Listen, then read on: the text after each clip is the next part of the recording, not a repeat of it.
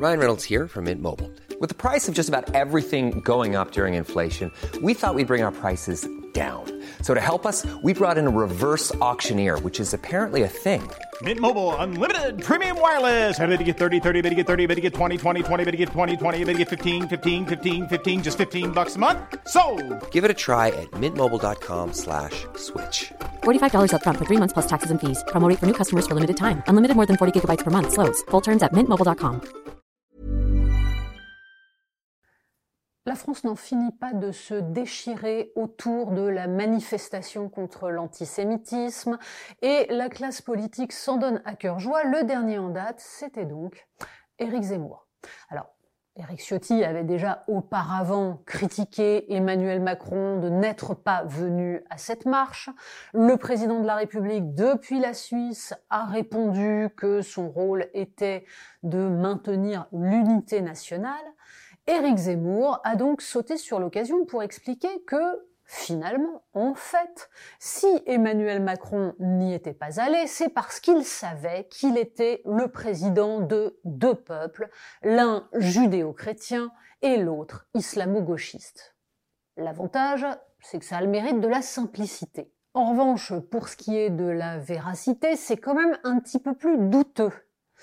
Rappelons évidemment à Éric Zemmour que la France n'est pas seulement judéo-chrétienne, que tout cela relève d'une manipulation historique, que l'histoire de France, c'est celle aussi de l'héritage gréco-romain, que c'est celle de la Révolution, de la République, bref, que tout cela s'entremêle et que si on veut parler réellement d'identité nationale, puisque le terme n'a rien en soi d'infamant, il faut comprendre la totalité des choses. Mais on comprend bien une chose.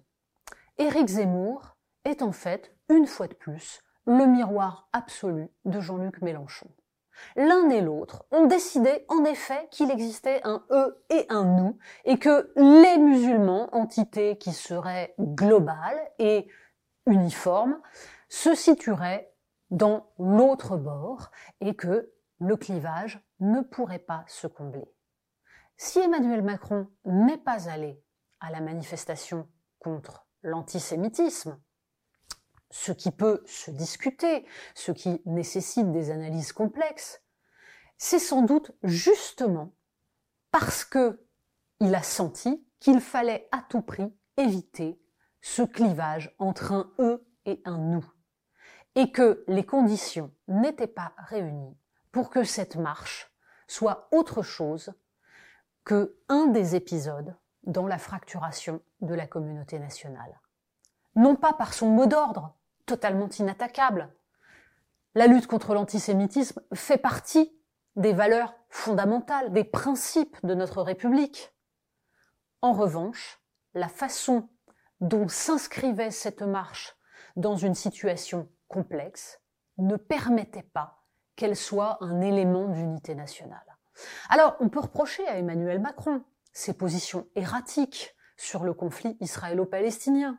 Aller à Jérusalem parler d'une coalition sur le modèle de la coalition contre Daesh, pour ensuite rétropédaler, puis réclamer un cessez-le-feu, il faut avouer que ça n'a pas le mérite de la clarté.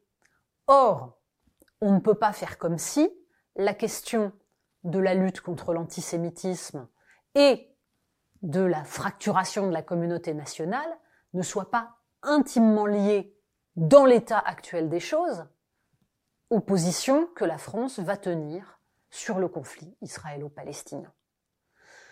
Emmanuel Macron gagnerait de ce point de vue-là à définir une ligne claire, celle qui semble aujourd'hui la sienne est celle de la demande d'un cessez-le-feu, de la prise en compte de l'histoire de la France dans ce conflit, à savoir à la fois un soutien farouche à Israël quand Israël est attaqué, une affirmation de la nécessité de défendre le droit d'Israël à exister en sécurité, et en même temps l'affirmation du droit des Palestiniens non seulement à avoir un État, mais à ne pas être en état de suggestion permanente. Bref, une ligne complexe une ligne qui nécessite de s'affranchir des pressions des uns et des autres.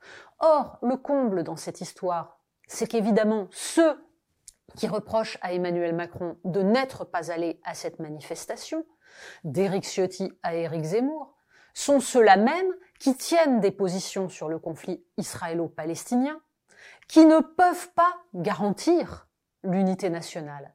Ils ont donc créé les conditions pour qu'Emmanuel Macron puisse penser qu'il valait mieux ne pas se rendre à cette manifestation.